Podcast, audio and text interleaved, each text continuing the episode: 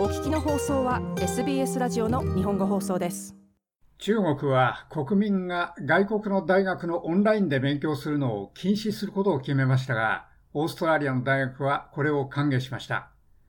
この発表は数万人の学生が大学での勉強を続けるためにオーストラリアへ来る必要があるということです。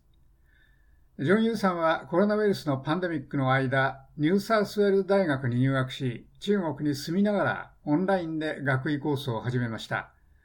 ユウさんは卒業前の最後の学期を来月から始める予定でしたが、中国政府は今や外国の教育機関との遠隔授業を禁止したので、彼は学位を完了するためにオーストラリアへ来なければなりません。こんなことにユウさんはすでにビザを手配していて、その学期が始まる前にオーストラリアに到着できます。しかし彼は土壇場で泊まるところを見つけるのがうまくいかないと言っています。住居がちょっとストレスになっています。私はまずリアルエステートやドメインで検索しましたが、住宅を見つけるのは困難です。私にはオーストラリアの賃貸履歴がなく、長い間探しましたが、まだ適当な家を見つけられませんでした。私は多くのエージェントに頼みましたが、彼らも私に家は残っていないと言いました。ユウさんでした。およそ4万人の中国人留学生が2月の1学期が始まるまでにビザと宿泊施設を確保するために大急ぎで動いています。この変更はオーストラリア経済への大きな後押しになるものとみられています。パンデミック前、教育はオーストラリアの輸出品目の一つでおよそ400億ドルの価値がありました。グラタン研究所によりますと、中国人学生は留学生全体のおよそ3分の1を占めており、宿泊費などの生活コストを含めて経済に110億ドル以上の貢献をしていました。フェリックス・ドンさんはシドニーの大家さんで、その発表以来、部屋を借りたい中国の学生から問い合わせが殺到したと言っています。2030 inquiries to 私の広告についておよそ20件から30件の問い合わせがありました。その半分は中国からで、オーストラリアに来るのは初めてで、その不動産がいくらで、マーケットがどうなるかについて全く分かっていません。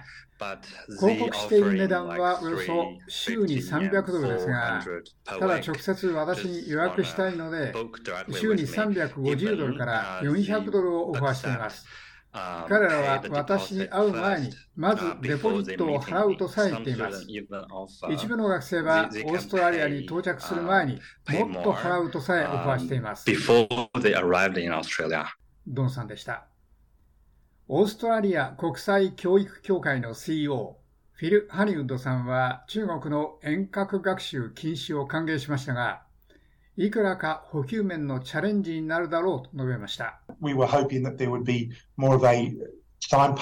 我々は移行期間中にもっと道しるべがあることを願っていました。しかし今はもちろん我々は大変素早く向きを変えなければなりません。我々は多くの中国人学生が実際にこの楽器の勉強を延期すると予想しています。そして我々は今年7月からの2学期に彼らがもっと用意をして事実上戻ってくるのを経験しそうです。しかし明らかに彼らの多くは大急ぎで動くでしょう。彼らの3年間の学位、2年間の修士課程を完了するのに残っているのはたった一つの楽器だけです。それから彼らはできるだけ早くここに戻ってくるために中国政府の要件を満たそうとしたがるでしょう。我々はある時点から中国のこの決定を予期していましたが、彼らのこれが来るという案内なしで大変素早く方向転換しなければならないのは、我々の多くにとってちょっとしたチャレンジでした。ハニウッドさんでした。この決定は中国人学生からのある程度の反発のきっかけとなり、ソーシャルメディアに政府からの警告がなかったことについての苦情が載りました。多くはその楽器の開始に間に合うように住宅やビザを確保できない心配についてオンラインにポストしました。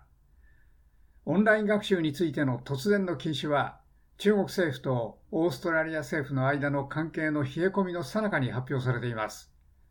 教育セクターのリーダーたちはこの二国間の関係をもっと安定させることで中国人学生が一貫してオーストラリアに戻ってこれるようになり、それが今度は経済がゆっくりとパンデミック前のレベルに戻るのを助けると言っています。以上、SBS ニュースのダニエル・ロバートソンとレナ・リーのレポートを SBS 日本語放送の長尾久明がお伝えしました。もっとストーリーをお聞きになりたい方は iTunes や Google ポッドキャスト Spotify などでお楽しみいただけます。